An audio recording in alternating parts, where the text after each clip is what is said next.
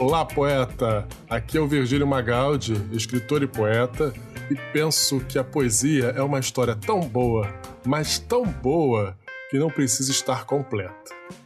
E hoje, que fantástico, temos a nossa trigésima poesia para viagem. A poesia para levar com você no seu dia. Aê, palmas para nós!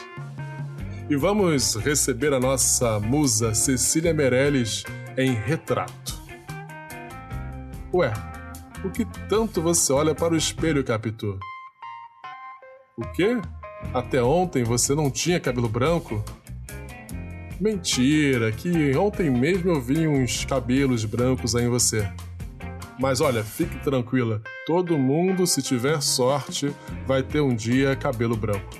Eu mesmo tenho alguns aqui.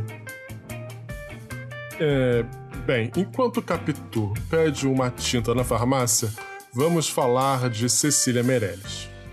Ela que esteve conosco na segunda Poesia para Viagem com Motivo, vigésima primeira com A Arte de Ser Feliz e agora em Retrato.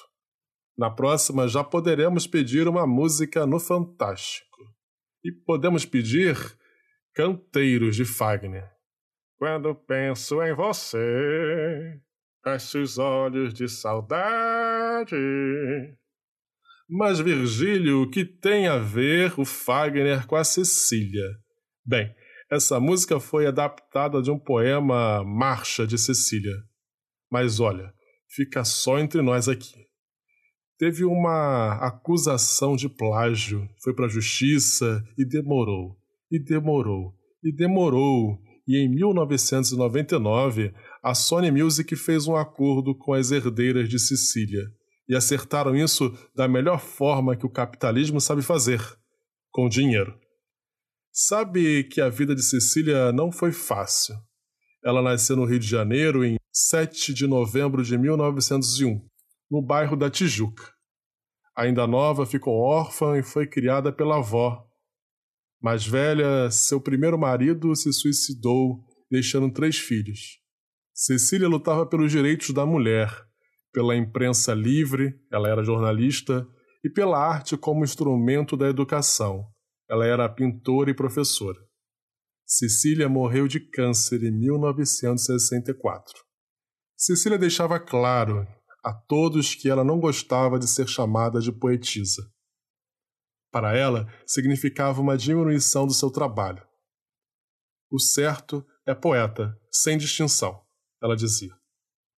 Bem, será que você tem dois minutos para eu contar dois fatos místicos e curiosos de Cecília?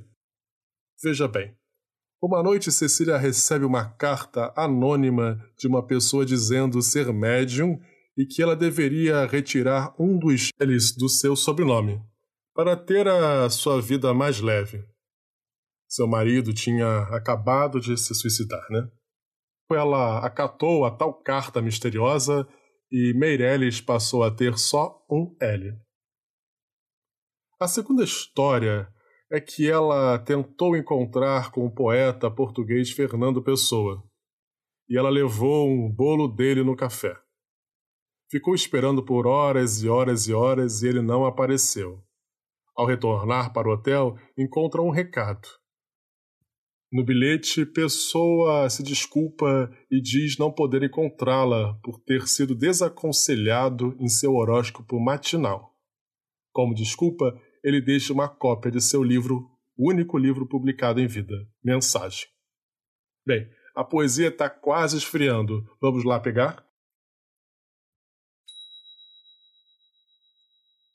Retrato de Cecília Meirelles. Eu não tinha este rosto de hoje. Assim calmo, assim triste, assim magro. Nem esses olhos tão vazios, nem um lábio amargo.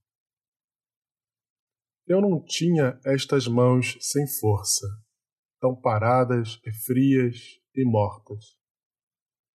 Eu não tinha este coração que nem se mostra.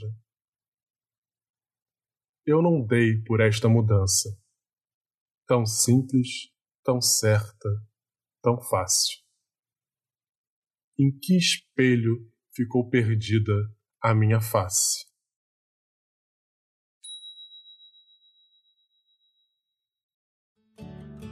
Eu não tinha, eu não era assim. Eu não percebia a minha própria mudança externa e mais ainda a interna.